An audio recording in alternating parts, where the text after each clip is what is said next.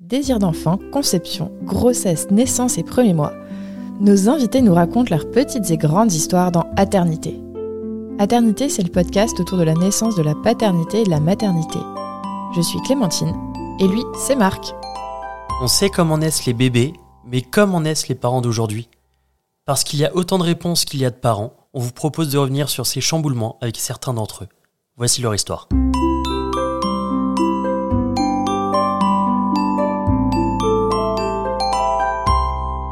Dans la troisième partie, nous avons parlé euh, de ma fausse couche, puis euh, de ma grossesse euh, quelques mois plus tard, de mon harcèlement au travail et on a évoqué aussi notre départ au Canada.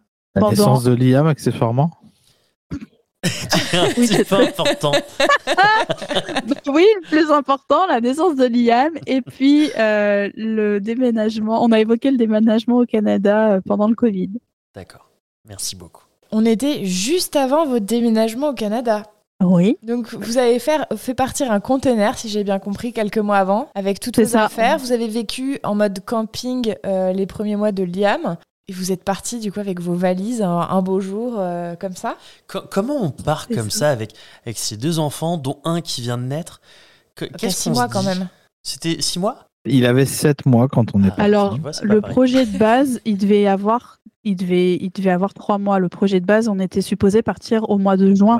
Et la décision de partir en octobre 2020 s'est faite beaucoup plus tard, en fait. D'accord. Ouais, beaucoup, euh, quelques, ouais, C'est fait pendant le confinement. Pendant le confinement, ouais. Qu'est-ce qu'on se dit? Ben, qu'on est fou, clairement. Qu'est-ce qu'on est en train de faire? Moi, alors que moi, par contre, tu vois, c'était, j'étais plus serein après parce que peut-être que euh, peut-être que j'avais plus d'inconscience, je sais pas. Euh, mais mais euh, non non, moi c'est. Et puis en fait, j'ai peut-être pas eu le temps d'y penser non plus puisque j'ai eu ma saison de photo aussi mm. juste avant.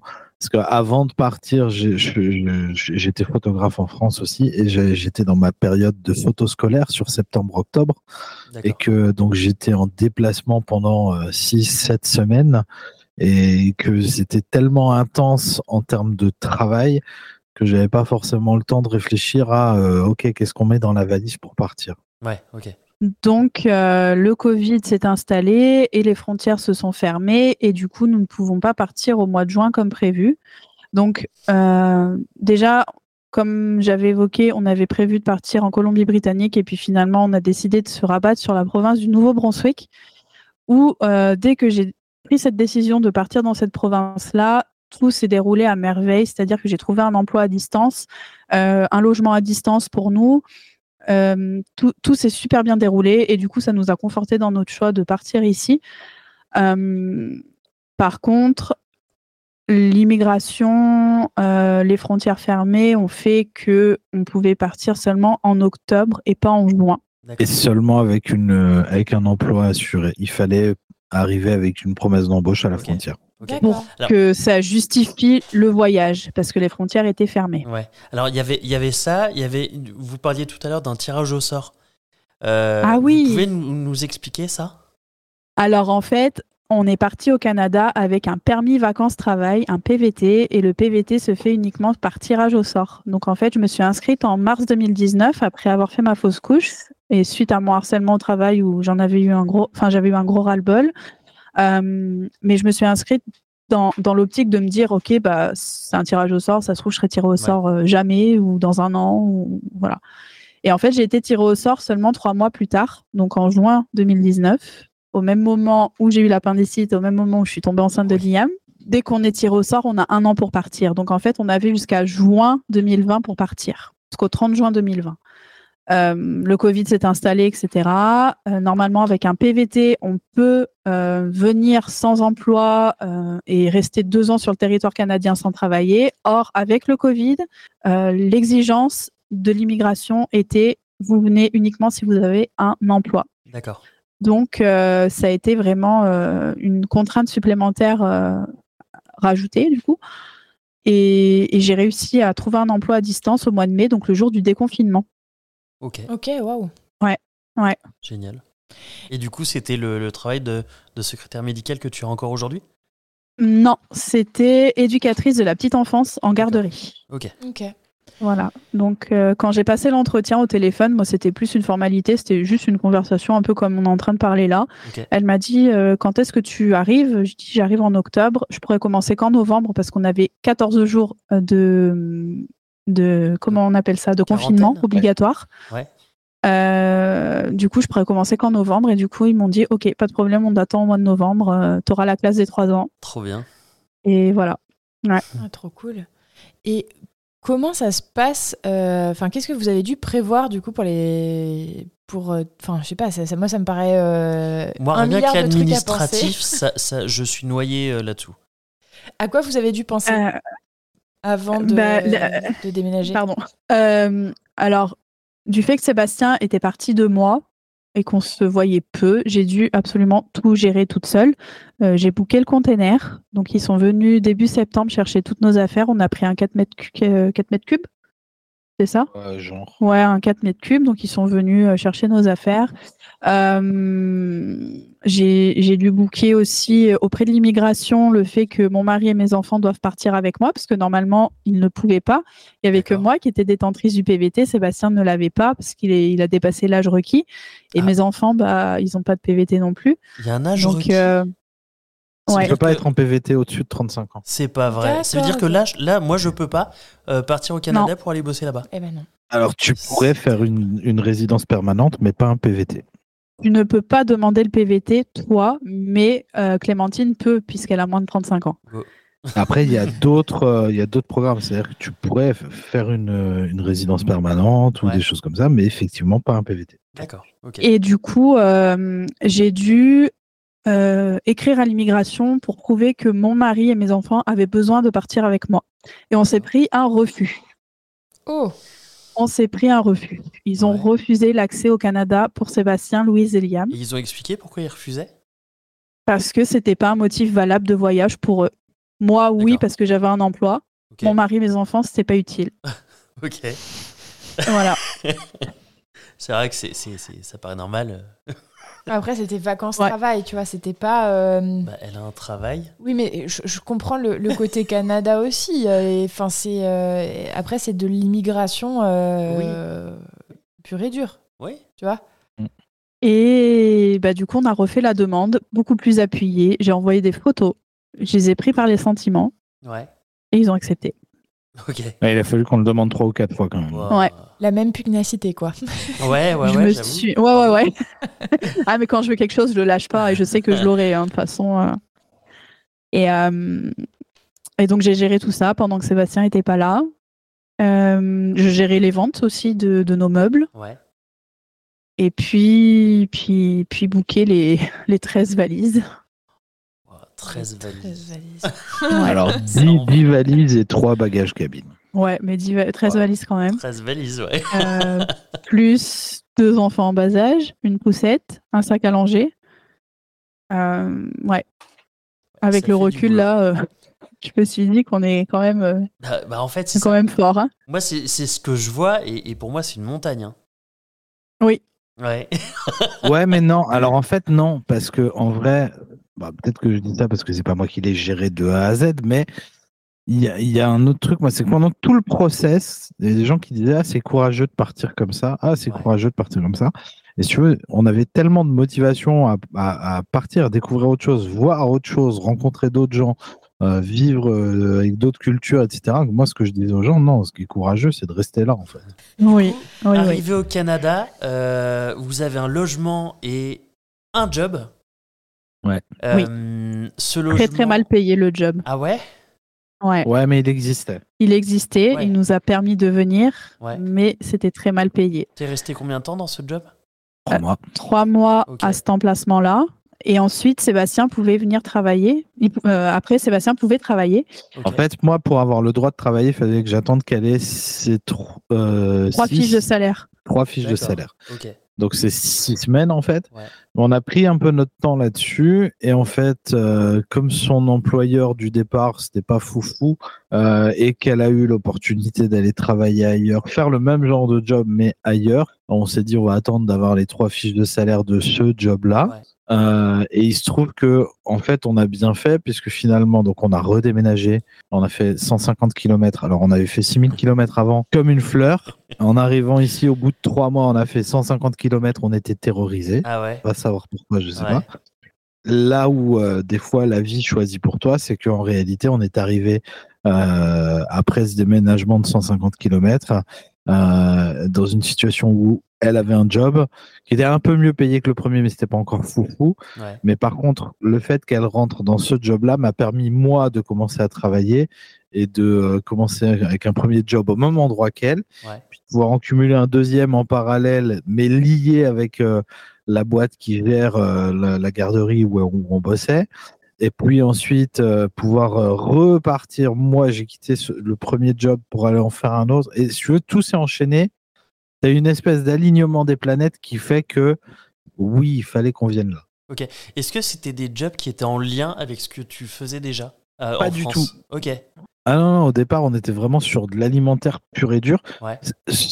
Sarah voulait bosser avec des enfants et pendant des années, elle me disait Ah, Je veux bosser avec des enfants, je veux Ouais. bosser avec des enfants. Elle a essayé, c'est pas son truc. Ouais. Euh, moi, j'y suis allé parce qu'il fallait bosser. Ok. Euh, mais très, très vite, je suis revenu dans des domaines qui, qui me collaient plus, Ouais. euh, que ce soit pour faire euh, travailler dans de la culture ou du spectacle ou euh, revenir euh, sur de la radio euh, et aujourd'hui du journalisme. Mais ça a été étape par étape. Euh, au début, c'était juste alimentaire. D'accord. Ok. Sans grand plaisir dedans, quoi. Et moi, j'ai une- juste une petite question. Euh, quand vous étiez au boulot, tous les deux, les enfants, ils étaient où? Eh ben, à la garderie. Et c'est plus simple, j'imagine, qu'en France, du coup, parce que si vous avez déménagé en plus Non. entre temps. Ah ouais, c'était la galère aussi. Alors, Non. ouais. Alors, Bah, en fait, non, c'est pas une galère tant. C'est- C'est-à-dire que on bossait dans une garderie, donc ils étaient dans cette garderie-là. Hmm. Ouais, c'était confort. Ah, puis c'était cool, c'est confort. qu'en plus, le matin, on partait à 4, le soir, on rentrait à 4. Ouais. euh, dans la journée, on croisait les petits. euh, non, c'était plutôt devait- cool. Ça devait être trop bien. Non, non, franchement, c'était super bien. hein. En vrai, euh, moi, le jour où j'ai quitté ce job-là, euh, ça a été. Alors, c'était, j'étais très content de le quitter parce que, un, je m'entendais pas avec la directrice, Mm. et deux, je repartais vers des choses qui me plaisaient plus. Mais euh, le fait de pas croiser les, euh, les crapauds toute la journée, euh, c'était pas, enfin, c'était pas le truc qui me plaisait le plus, quoi. Ouais. Ok. Et les loulous, comment ça s'est passé pour eux Euh, Est-ce que vous avez vu une différence dans leur euh, comportement? Est-ce qu'il il y a eu des, euh, des retours en arrière, je sais pas, sur le sommeil et tout Ou euh, comment, comment ça s'est passé pour eux? Bah, lui, il avait 7 mois. hein. alors Liam, effectivement, avait 7 mois quand on est parti. Donc, euh, il a toujours vécu au Canada. Il connaît que le Canada et il se souvient pas du tout de sa vie en France. Et on a eu absolument aucun problème avec lui. Louise, par contre, ça a été un peu plus compliqué parce que c'était la petite princesse de la famille, euh, la nouvelle génération de, de- enfin, voilà, c'était la première arrière-petite fille, première petite fille, etc. Euh, très, très, euh, très gâtée en France. euh, tout, le temps, tout le temps, tout le monde voulait la garder. Enfin, Hmm. et donc, Ouais. ça a été beaucoup plus compliqué pour elle. Ok. Ok. Ouais. Maintenant, ça va, Et- clairement, ça va. Mais au début, c'était dur. Elle faisait beaucoup de crises, beaucoup de caprices. Ouais. Est-ce qu'elle avait, euh, elle ouais. avait 3-4 ans? Elle avait trois ans. Trois Trois ans et demi, ouais.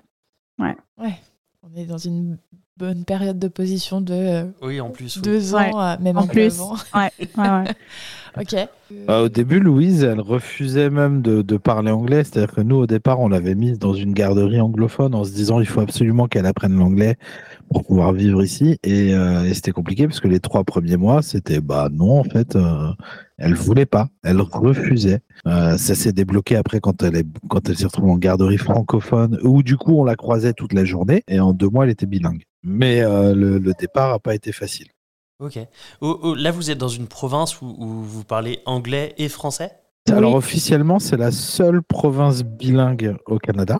Euh, le Québec étant unilingue francophone. Trop Et bien. Louise a appris l'anglais en garderie francophone. Trop bien. Voilà. Oui, alors que quand elle était en garderie anglaise, elle voulait pas? Elle voulait pas. Non. Elle refusait. Quels tips euh, vous donneriez à des gens qui veulent s'installer dans un autre pays avec leurs enfants? De... Leur expliquer à l'avance. Nous, on avait bien, bien expliqué à Louise à l'avance. On avait trouvé un super livre.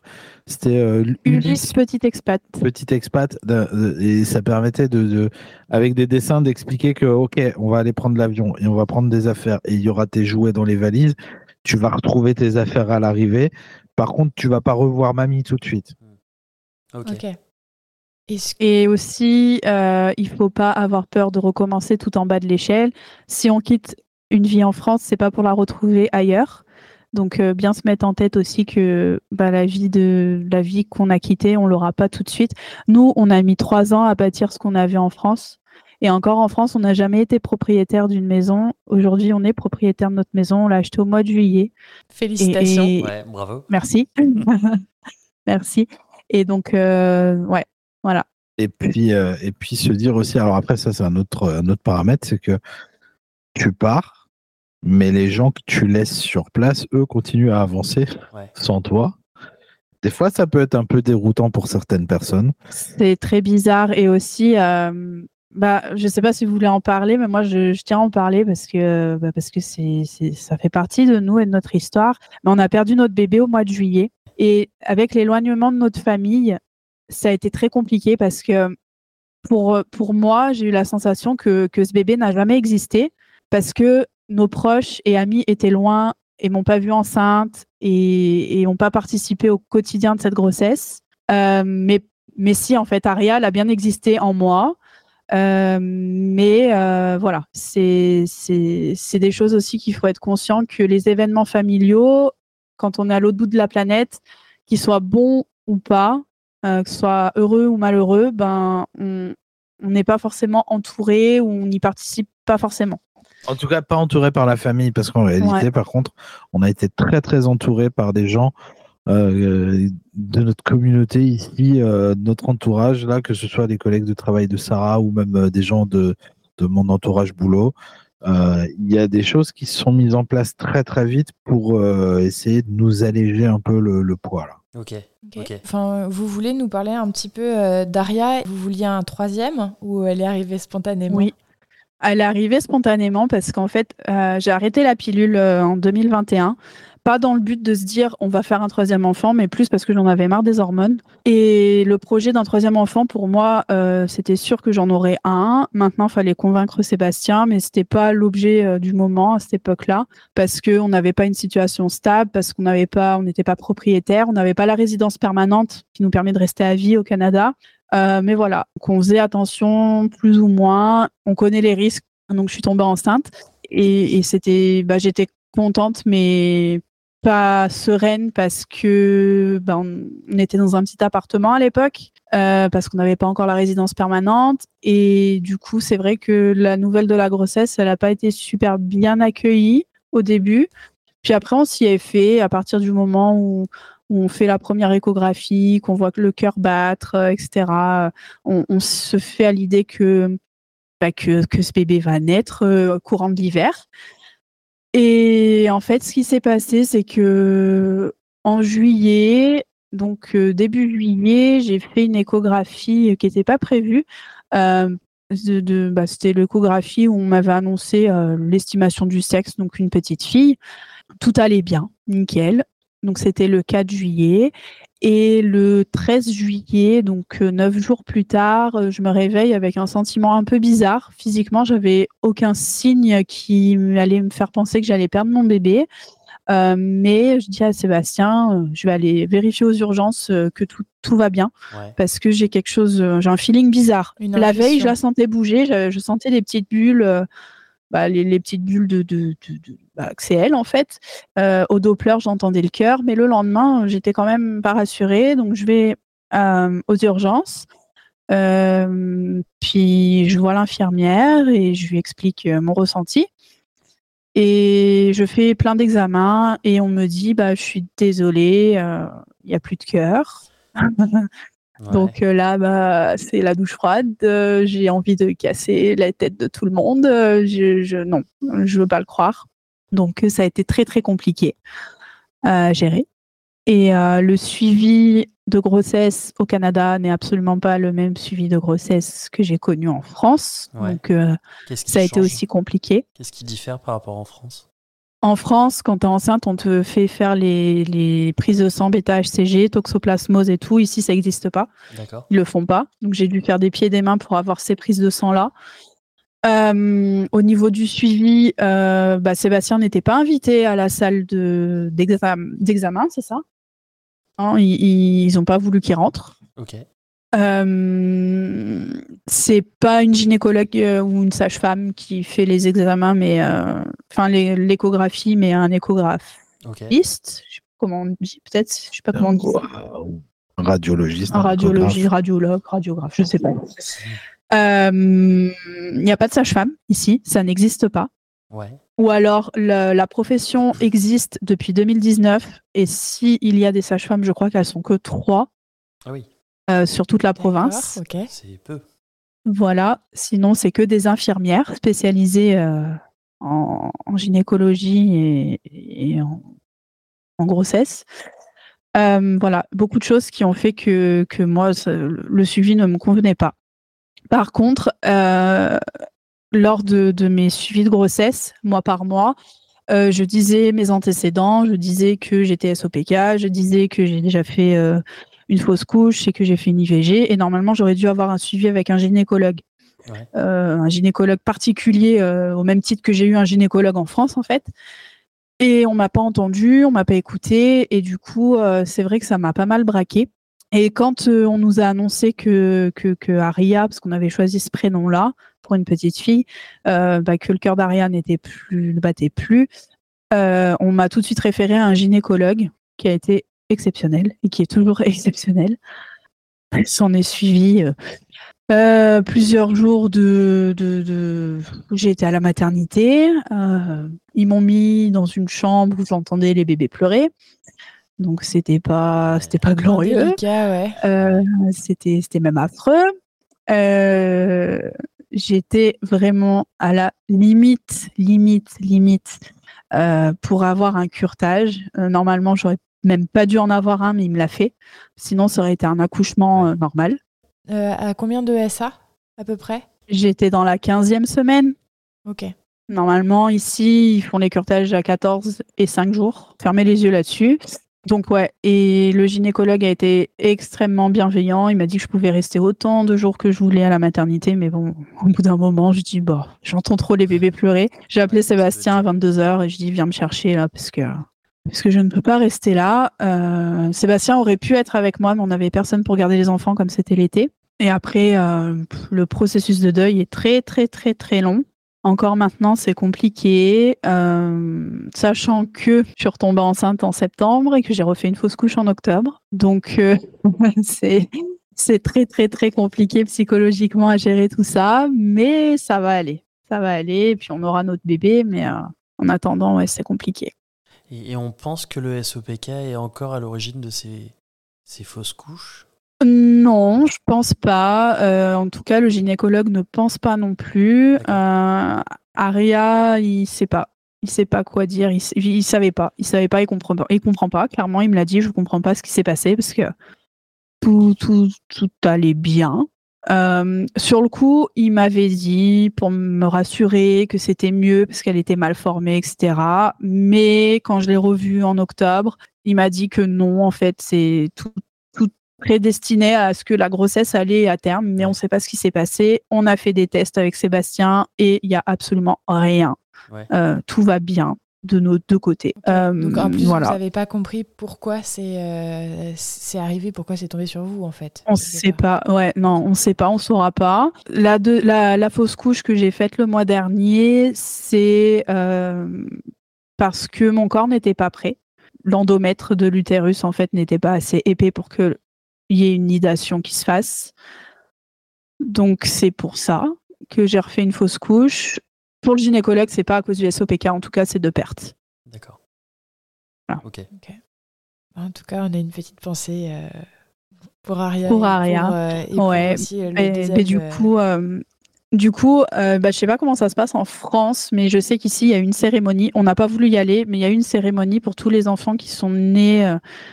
Bah, tous les fœtus qui sont nés non viables, puis les bébés qui sont nés à plus de 24 semaines de grossesse.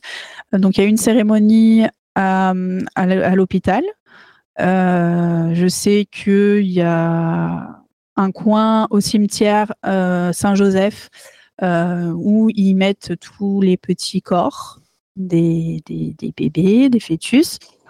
On n'y a pas été parce que on n'a pas ressenti le besoin d'y aller. Parce qu'il y a un moment, il faut avancer. Je pense que voilà, on était, Ouais. on avait besoin d'aller vers autre chose. C'est ça, Ok. euh, mais c'est pas pour autant qu'on renie ça, ou qu'on renie ce qui s'est passé, parce que dans notre coin, on a fait ce qu'il fallait pour euh, pour symboliser la fin de cette grossesse. On a fait un lâcher de ballon à la maison, et puis euh, et puis voilà. C'était euh, c'était dur, mais on va y arriver, on Ouais. va surmonter tout ça.